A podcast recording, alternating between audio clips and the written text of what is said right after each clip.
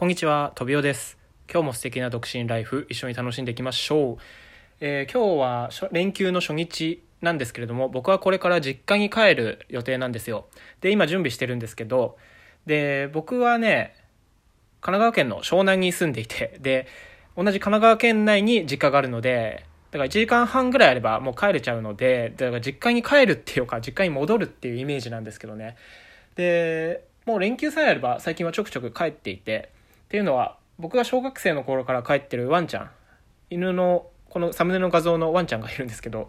この子がね、もう17歳とかになるので、もうヨタヨタなんですよ。だから今のうちにたくさん会っときたいなと思って、まあ連休さえあれば帰ってます。はい。でね、そんななんで、前に帰った時に、ちょっと母親にね、あの、結婚はまだしないのみたいな聞かれたんですよ。で、その時にの、ちょっと思ったことがあったので、その話をしたいと思います。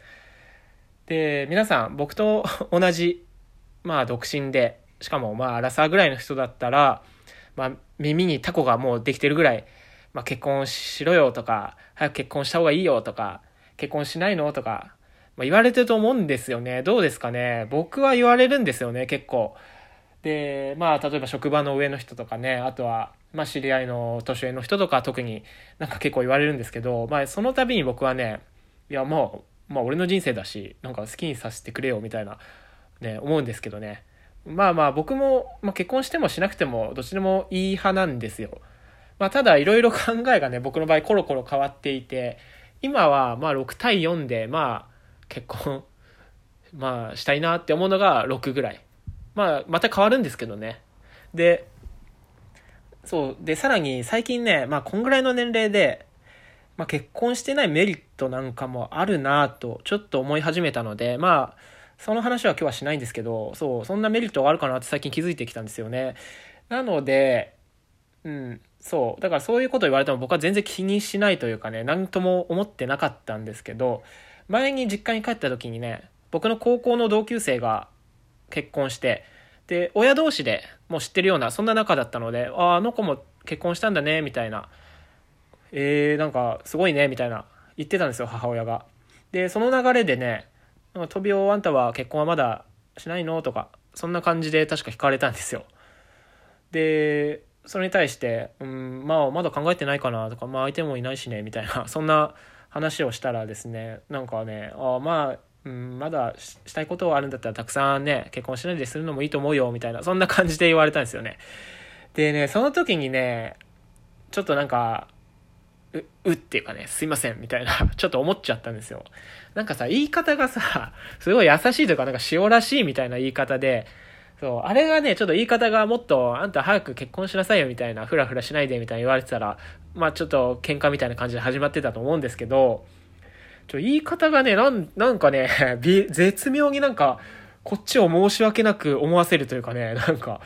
ね、そんな技を使ってきたんですよ。だからなんかそれ、そう、それに対してね、なんかちょっとね、なんか申し訳ないなってちょっと思っちゃったんですよね。